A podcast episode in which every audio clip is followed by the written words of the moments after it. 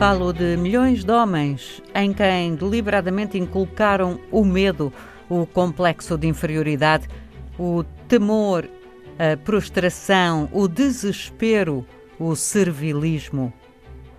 Césaire, discurso sobre o colonialismo.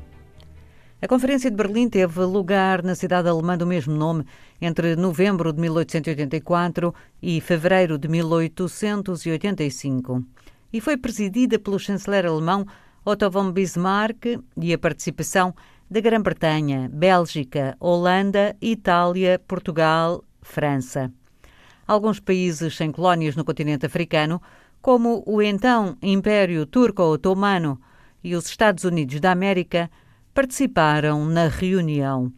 Da agenda dos Estados Imperiais constavam algumas questões consideradas fundamentais para a Europa liberdade de comércio na Bacia do Congo e seus afluentes, interdição do comércio de escravos, liberdade de comércio e neutralidade da Bacia do Níger, a ocupação efetiva dos territórios considerados sob influência das diferentes potências europeias. A 26 de fevereiro de 1885, os delegados dos 14 países representados assinaram o Ato Global da Conferência. Nenhuma região africana, nem nenhum dos seus chefes estiveram presentes. Todos os Estados que hoje compõem o continente africano, com exceção da Etiópia e a Libéria, foram divididos entre potências coloniais. A escravatura e o tráfico de pessoas escravizadas não terminaram em nenhuma das regiões apontadas pela Conferência. Os conflitos para definição das fronteiras começaram desde logo e ainda hoje se refletem em muitas das guerras que atingem alguns Estados africanos.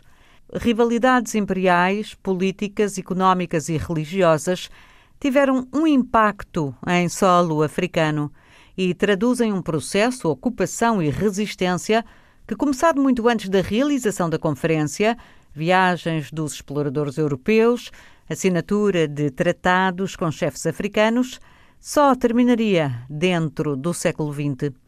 A Conferência de Berlim inaugura um novo tempo na dominação colonial, que se traduz quase sempre na violência da dominação e imposição de crenças, modos de pensar e na exploração do trabalho. A sugestão de Ana Paula Tavares para os ouvintes é hoje a leitura de Aimé Césaire, Discurso sobre o Colonialismo, prefácio de Mário Pinto de Andrade, Lisboa, edições Chá da Costa, 1978.